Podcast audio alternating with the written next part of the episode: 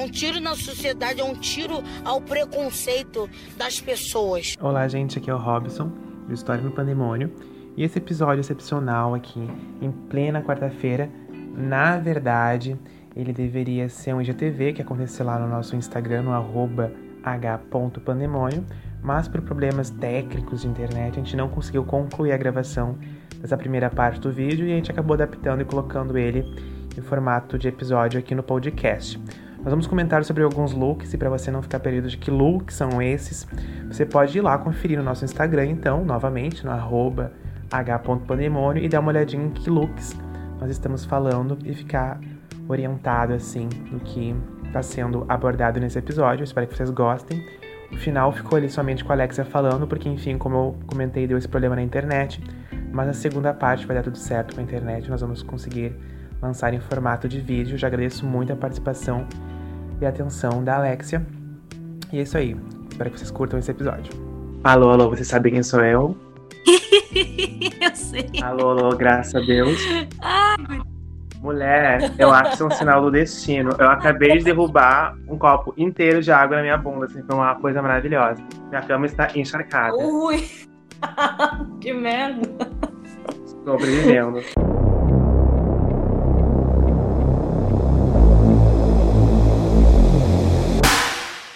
Olá, eu sou Robson Gavilinski e esse é o História no Pandemônio. Dessa vez diferente, dessa vez com uma super convidada, minha amiga Alexia Alves. Quem é você Tudo na bom? O que você faz na vida?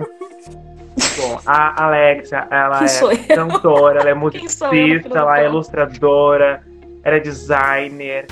Assim, o que que tu não, é mais fácil dizer o que tu não faz, né, Alexia? Ativista vegana, o que mais, gente? É, é só, só pedir pra tu falar pra me sentir, me sentir bem, né? Porque se for eu mesmo falar de mim, Jesus. Só Ele- Jesus na cara. Eu lembrei daquele meme da pequena Lô, aquele do, do biscoito. Você não exclui ninguém, né, Jojo? Não. Isso aqui é eu tô ajudando, dou um biscoito, dou uma coisa. Você é o maior distribuidor de biscoito do Não, mas só, só Deus. pros amigos que merecem. Ai, obrigada. Agora, agora eu não preciso de mais nada. Vamos lá então. E nós estamos aqui hoje para comentar diversos looks icônicos, looks históricos do cinema, do tapete vermelho. Ah, antes da gente falar sobre isso, Alex, tu deu uma olhadinha no VMA? Ou nos looks que passaram pelo VMA? Eu vi apenas com relação à senhora Ariana e à senhora Lady Gaga. Sim. O senhor fez questão que tivesse muita ênfase nessa parte muito delicada do VMA. Então foi exatamente o que eu fiz. Mas a Lady Gaga apresentou oito looks, né? Então a gente precisava enaltecer, precisava exaltar oito looks perfeitos ainda, né? Ela nunca erra, né? A Lady Gaga nunca erra. A Fala. minha parte favorita foi que a Gaga tava com aquelas máscaras gigantes e a Ariana Grande com uma, com uma máscara super fofinha, arrumando a máscara, o nariz e tudo, né? Gente como a gente. Exatamente o que eu tinha falado. Parece aquele tio de, de 40 anos na rua com, usando as máscaras, aquelas máscaras que compraram em 99 usando de qualquer jeito. Voltar pra trás que Só, nem falta, só faltou esse momento. Caía muito, cara. Ela devia de estar usando uma coisa muito melhor. Eu não entendi. Sério? O, pes- A Lady Gaga com trambolho. O pessoal fez piada que a Ariana perguntou pra Gaga: Ai, Gaga, tu vai usar máscara? Ah, eu vou, vou usar qualquer coisa. E a Ariana também, pô, ah, eu vou usar qualquer coisa então. Só que qualquer coisa da Lady Gaga né, era aquela máscara. né? É, Eu vou fazer um negocinho aqui. Peraí. Aí saiu com um negócio do, do Exatamente, Daft o Punk próprio no rosto. Daft Punk.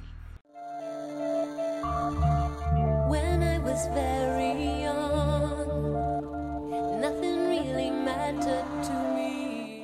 Nós vamos começar comentando então sobre esse look do kimono da Madonna, do kimono vermelho, né? O nosso look 1. O que tem pra comentar? Eu, particularmente, amo esse look. Eu amo. Eu amo esse cabelo da Madonna. Eu amo essa vibe da Madonna. É um dos meus discos favoritos dessa época. Me lembra Frozen, me lembra assim, olha, tudo de mais maravilhoso. Esse é o kimono vermelho do Grammy Awards. Outfit do Nothing Really Matters. Do álbum Ray of Light de 98. E, cara, eu acho que esse é o álbum que eu mais gosto da Madonna. Sinceramente. Eu também, é, é um dos meus favoritos. Ai, eu dei uma pesquisada mais a fundo pra ver quem é que fez essa, essa coisa. tipo, ah, Me lembra até Kylie Minogue. De Sim. tão. De, de ta- de tanta coisa de diva, assim, tipo. Jean Paul Gaultier, não é, não é um cara desconhecido, não, né? É, exatamente. Ele é super famoso, né? Esse vestido, esse vestido, ele não parece um vestido, né? Ele parece realmente ser um kimono. É, ele mistura mais ou menos a moda do final dos anos 90 com uma- a vestimenta tradicional japonesa. Então, não é só uma, uma roupa inteira nela, são três coisas diferentes nela. Porque é como se fosse realmente um kimono, né? Então tem o kimono, tem o obi, tem o obihime. O kimono é a parte mais comprida da roupa, ele é que parece o casaco, né? Ah, Sem entendi. o haneri, que serve como uma camisa que fica entre o corpo e o kimono. eh, tem o obi, que é uma parte quadrada que cobre as curvas, que dá pra ver que ali ela parece que tá com uma com curva, né? Mas originalmente não teria curva.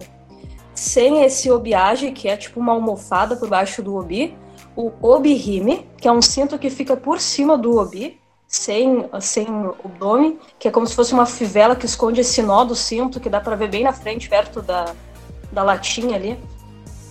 E no sapato, uma característica que é muito anos 90, cara. Uma bota plataforma. Ai, eu amo bota Isso. plataforma. Pra mim, bo- bota plataforma é a minha religião. Eu gostaria de ir comprar um pão na padaria com uma bota plataforma. Infelizmente, não tô podendo. E, cara, a maquiagem dela também bem tradicional, né? Maquiagem de geisha. E, cara, ela tá muito branca, coisa com destaque do vermelho, então, tipo, ficou ficou muito contrastado também. Tudo ajudou, praticamente. Vamos direto pra Titanic, né? Continuar na vibe nos 90. Eu fiquei chocado. Esses dias eu tava assistindo um vídeo da Rita Von Hunt e ela falando que Titanic é, fala sobre lutas de classe, fala sobre como a Rose explorou aquele pobre menino e depois deixou ele congelando, e naquela tábua cabia mais gente, ela, ela deixou o coitado morrer. Fiquei revoltada porque também realmente acho que foi isso. Ai, cara, faz tanto tempo que eu vi Titanic. Tanto tempo que eu vi Titanic, meu Deus. Mas assim, ó, realmente não dá pra dizer que não foi épico, com roupas épicas, com tudo muito épico. Por isso que ficou marcado na história, né? Tu que James gosta tanto Cameron. de filme. Sim, o James Cameron é muito perfeccionista, né? Eu, eu fui no cinema assistir Titanic, não na primeira vez, né, porque eu era né, um baby, mas quando ele relançou no aniversário do Titanic, e daí o James Cameron fez o filme em 3D e ele modificou o céu do filme porque ele queria mostrar o céu de como estaria a posição das estrelas naquela noite quando o Titanic afundou. Os trajes do Titanic é um traje de 1912 e consiste em um espartilho em formato S, que não, é, não era só para a saúde na época. Ele apertava os órgãos, tudo, fazia a mulher ficar curvada o dia todo com aquele espartilho. Ele jogava o dorso para frente e arrebitava o bumbum para trás, para aumentar os peitos. Ah, eles usavam sombrinhas para se apoiar na época. Geralmente ela- elas não mostravam muito o busto, elas só mostravam o busto quando realmente eram tipo um traje de noite e tal.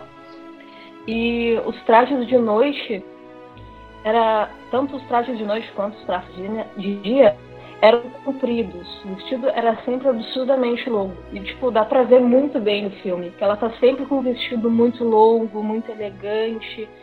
Esse não era só uma coisa dela como personagem no Titanic, como uma pessoa rica no Titanic, mas era uma característica das roupas daquela época mesmo. Então, Legal. de novo, o cara foi o cara foi realmente muito detalhista, muito detalhista. Tu não sente que é anos 90, sabe?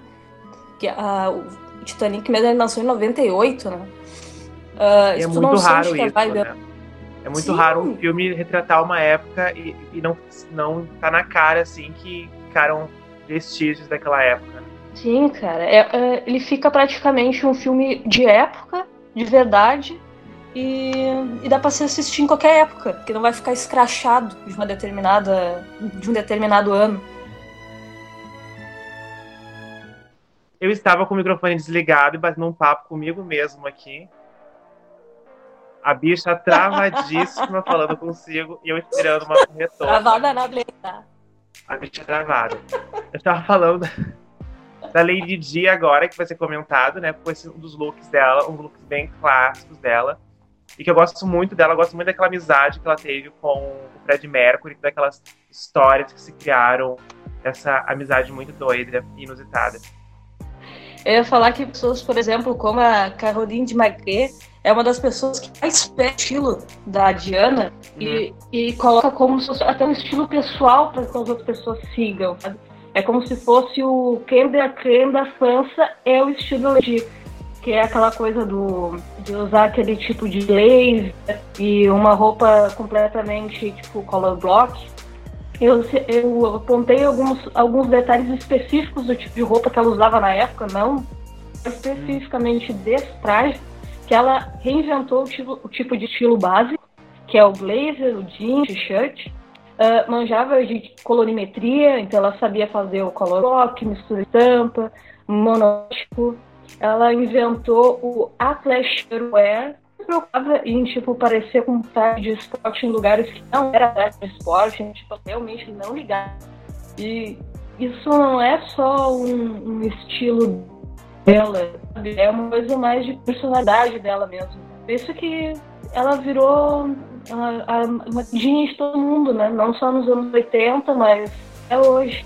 Então temos o quarto look de Queen Em Chicago, no filme de 2002, o personagem Mama Morto. Uh, se passa nos anos 20, os anos loucos, quando nasceu a dança frenética Charleston. As meninas balançavam vestidos, as franjas mostravam mais do que precisavam mostrar.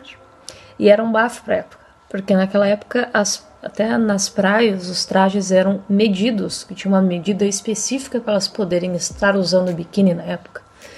Enfim, o ideal de corpo da época era um falso magro.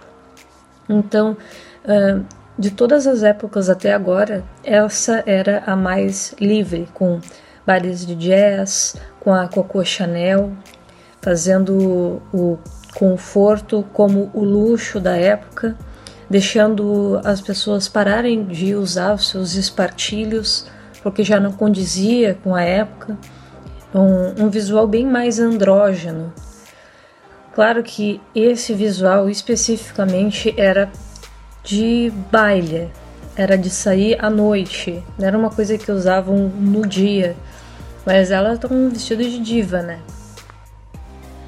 No 5, nós temos a Billy Burkle como a, a Bruxa Boa do Norte no Mágico de Oz, de 1939. E apesar de se passar em 39, o outfit de Billy era uma mistura de vitoriano com rococó.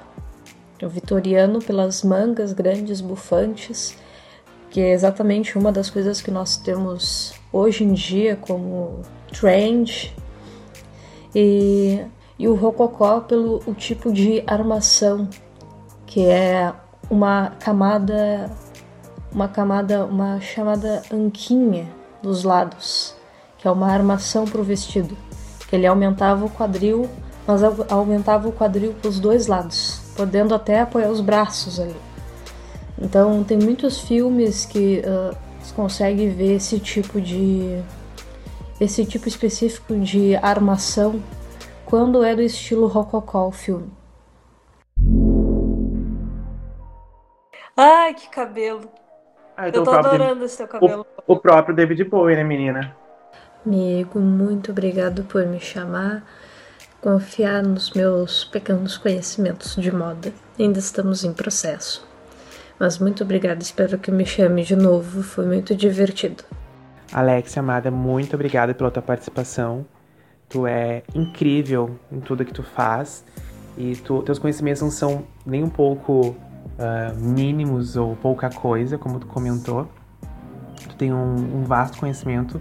Eu te agradeço muito por compartilhar um pouquinho aqui com a gente do que tu sabe, das tuas pesquisas e do que tu vem construindo na tua graduação. Muito obrigado. E eu convido vocês então a seguirem a Alexa, vai estar aqui na descrição também o arroba dela e vai rolar uma segunda parte em vídeo lá no nosso Instagram, no arroba h.pandemônio. E é isso aí. Amanhã, quinta-feira, tem vídeo novo no IGTV falando sobre jogos vorazes e na segunda-feira tem aqui o episódio normal do nosso podcast. Eu sou Robson Gavilinski, esse é o História no Pandemônio. Um grande beijo.